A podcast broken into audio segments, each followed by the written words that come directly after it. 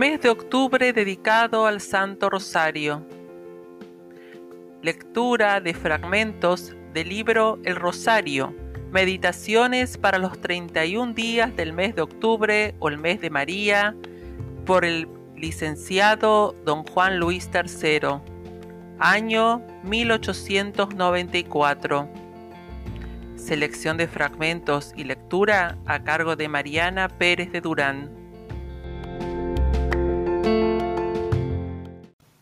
Día 22, capítulo vigésimo cuarto. La Santísima Virgen Madre de Dios al pie de la cruz en el Calvario.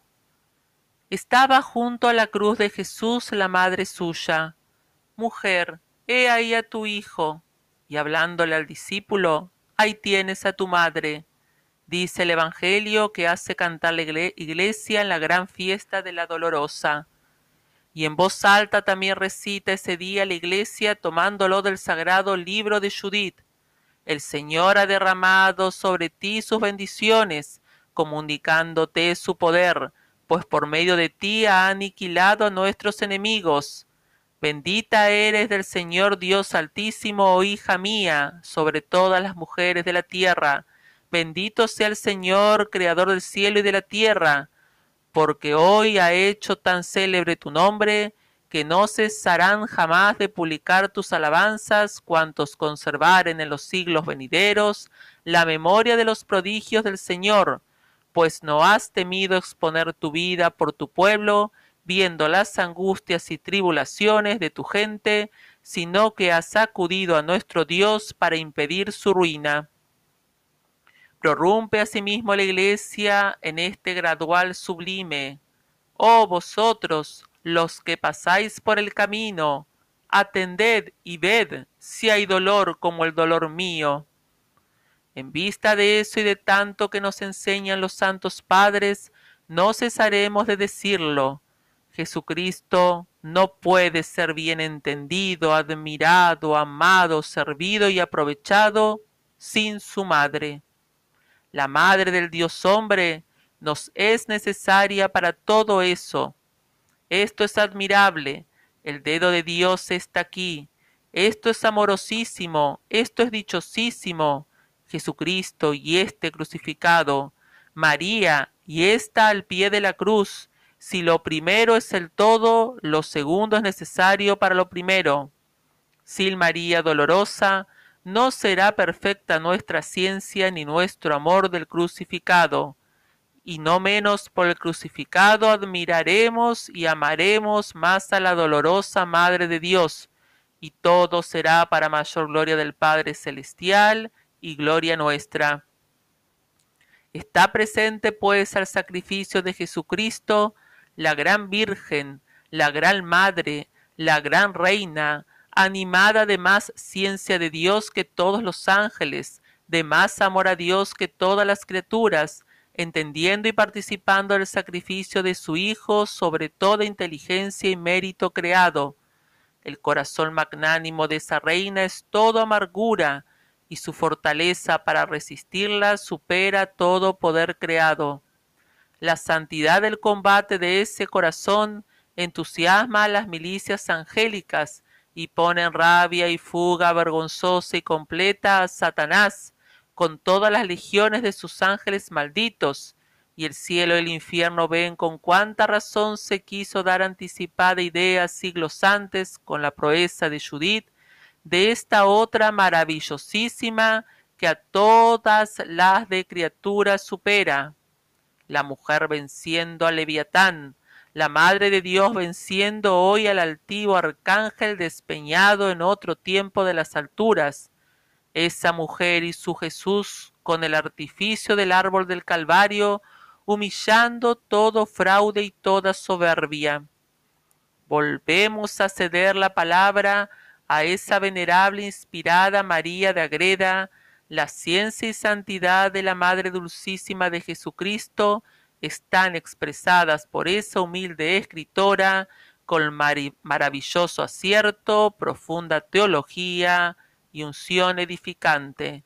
Dice así, Como la prudentísima madre conocía que se iban ejecutando los misterios de la redención humana, cuando vio que trataban los ministros de desnudar al Señor para crucificarle, convirtió su espíritu al Eterno Padre y oró de esta manera, Señor mío y Dios eterno, Padre sois de vuestro unigénito Hijo, que por la eterna generación Dios verdadero nació de Dios verdadero, que sois vos, y por la humana generación nació de mis entrañas, donde le di la naturaleza de hombre en que padece.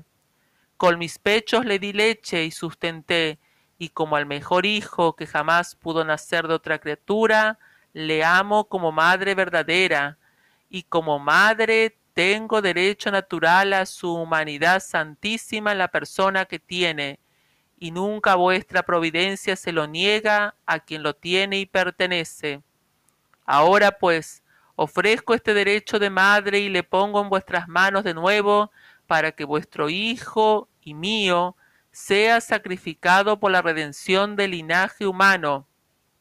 Recibid, Señor mío, mi aceptable ofrenda y sacrificio, pues no ofreciera tanto si yo misma fuera sacrificada y padeciera, no sólo porque mi Hijo es verdadero Dios y de vuestra substancia misma, sino también de parte de mi dolor y pena, porque si yo muriera y se trocaran las suertes para que su vida santísima se conservara, fuera para mí de grande alivio y satisfacción de mis deseos. Esta oración de la gran reina aceptó el Eterno Padre con inefable agrado y complacencia. No se le consintió al patriarca Abraham más de la figura y ademán o intento del sacrificio de su hijo, porque la ejecución y verdad la reservaba el Padre Eterno para su unigénito.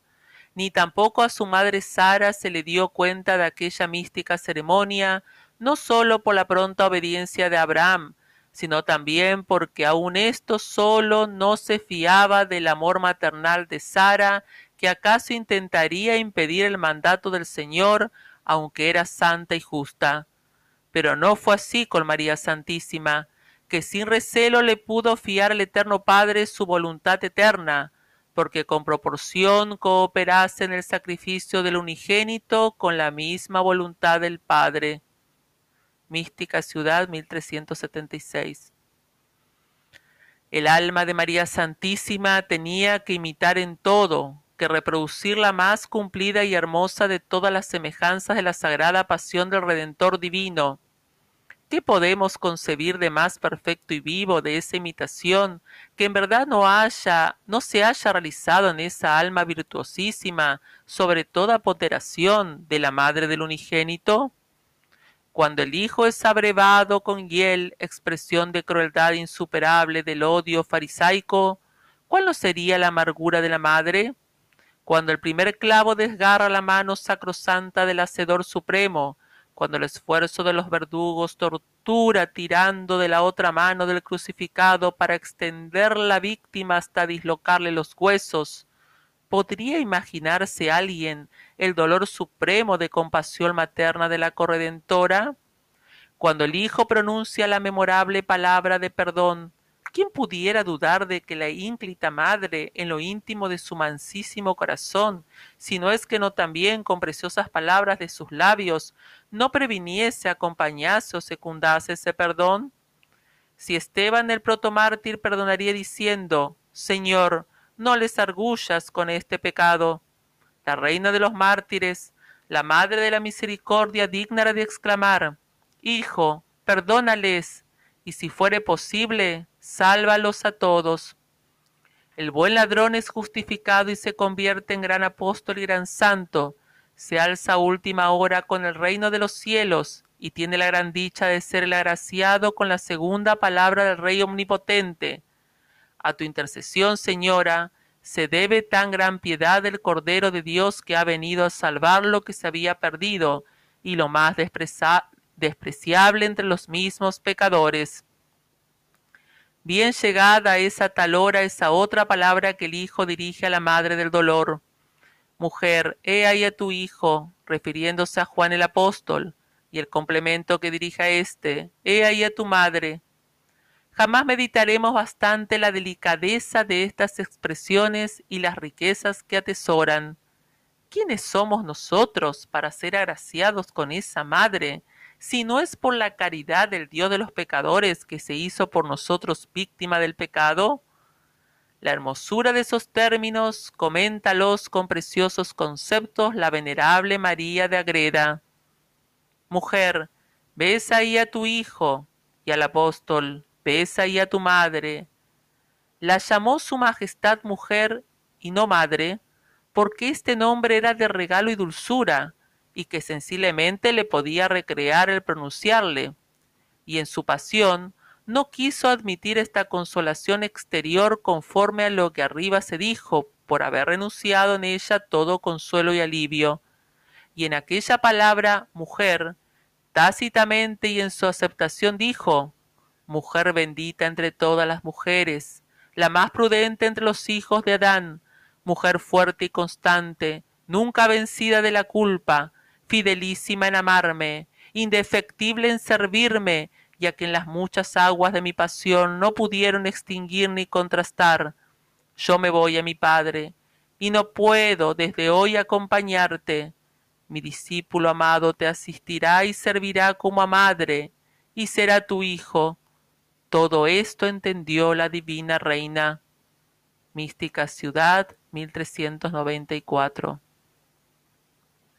cuando el Hijo renovando y aún sublimando las palabras de tedio y desolación de su alma, dice, no ya, Padre mío, si es posible de mí este cáliz, sino, aún más, Dios mío, Dios mío, ¿por qué me has desamparado? La dolorosa permanece firme, sin que la acometida y anegada de tantos mares logren derribarla. Sí, hija de Abraham, Bendita eres del Señor Dios Altísimo sobre todas las mujeres de la tierra y sobre los arcángeles y potestades. La mole inmensa de las aguas de tu compasión prodigiosa, de ese combate de los combates, no han podido extinguir tu amor. Tú apuras ese cáliz que han pretendido beber dos de los apóstoles de tu Hijo y estás dispuesta a sufrir no solo esos tormentos en que el Redentor va a exhalar el último aliento, sino aún a experimentar en ti el dolor de esa lanzada, que si hiere y hace manar la sangre del corazón de un muerto, hiere en verdad el alma tuya y hace brotar de tus ojos lágrimas como de sangre. Hace entrega de la Santa Iglesia el crucificado a su viuda madre, en la persona de Juan, sucumbiendo humildemente, es decir, quejándose con el filial dolor de uno más que Job el santo, y que ha apurado todos los dolores y los males de pena, como caritativo redentor de todas las culpas pasadas y futuras de todos los hombres, exhalando esa expresión tan lastimosa de sed tengo, como postrera queja, o como postrer deseo de padecer más por la santa causa de redimir a su linaje, la madre entonces apura el cáliz hasta las heces, consuma de esa suerte el sacrificio al verbo encarnado en manos, digámoslo así, de su esforzadísima madre, pudiendo ya el hijo dejarle algo que incumbe de dolor a la sola madre en esa redención. La señora lo acepta con magnanimidad, y cual si tuviese por satisfactorio reconocer como muy próximo que lo supremo del sufrir de su hijo ella al término de ese sufrir, acepta esforzada esa consumación, como así lo dice él, todo está consumado, es decir, ha terminado la lucha, es decir, voy a dejar la vida. La mujer fuerte sabe ya que su dolor va a llegar al colmo, pero que cesará el dolor de su hijo. Podrá decir entonces, como la vencedora de Betulia, alabad al Señor porque es bueno y no ha desamparado a quien pone en él su confianza. El gran dolor de nuestra celeste reina se asociará o alternará con esos consuelos de los grandes dolores, con esos racionales consuelos, con los consuelos del martirio, que no proceden sino de la unción santa de la caridad, de ese amor que es fuerte como la muerte. Venga pues en buena hora el momento supremo en que el hijo de sus entrañas, dando una gran voz, diga con el acento del verbo divino humanado que deja la vida, Padre, en tus manos encomiendo mi espíritu, incline su cabeza y muera como el cordero de sacrificio. Acompañámoste, oh Señora, en tanto dolor, ¿Quién como tú que excedes a todos los mártires, que eres más que mártir, que tanto te asemejas a tu Hijo el Redentor Divino? Bienaventurada te dirán desde hoy todas las generaciones. El mérito que te hizo acreedora a concebir en tus entrañas a este Dios hombre tan admirable e infinitamente bueno, se consuma hoy. Los dolores del parto con que la mujer necesita dar a luz un fruto de vida, no los tuviste en Belén, y los tienes acervísimos ante la cruz, mas aquellos son el precio de iniquidad, y los tuyos la dádiva de tu inmensa caridad. Aquella singular providencia que te hizo inmaculada desde el primer instante de tu concepción, que te dio a José como esposo digno solo de ti, hoy te depara un amigo dignísimo en tu infortunio y desolación, que vaya al presidente que ordenó el suplicio y con denuedo que arrostre toda dificultad, denuedo que el Dios de Moisés da oportunamente al corazón de los justos, le dirá, dame el cuerpo de ese Nazareno, que es el Hijo de Dios, para darle digna sepultura, porque la madre muere de dolor. Esa madre es santa e inocente, el caso es grave y urgente, y el crucificado era su único hijo. No es conforme a razón que junto con el hijo muera la inocente madre, y algún consuelo será para ella dar sepultura a su hijo. Concede pues a esa madre afligidísima que le sepulte. San Anselmo. El consuelo le tendrá la dulce madre. Dichoso ese justo José, que prestó semejante servicio a mujer tan agradecida, haciéndose acreedor a esos agradecimientos íntimos de familia por grandes favores en honra de un deudo difunto. El deudo era el Hijo de Dios, la favorecida la Madre de Dios. El favor era libertar a ese deudo del vilipendio e infamia que eran dados los restos mortales de los crucificados. Concédanos el Señor merecer algo semejante, ya que no igual en la defensa de su santa causa.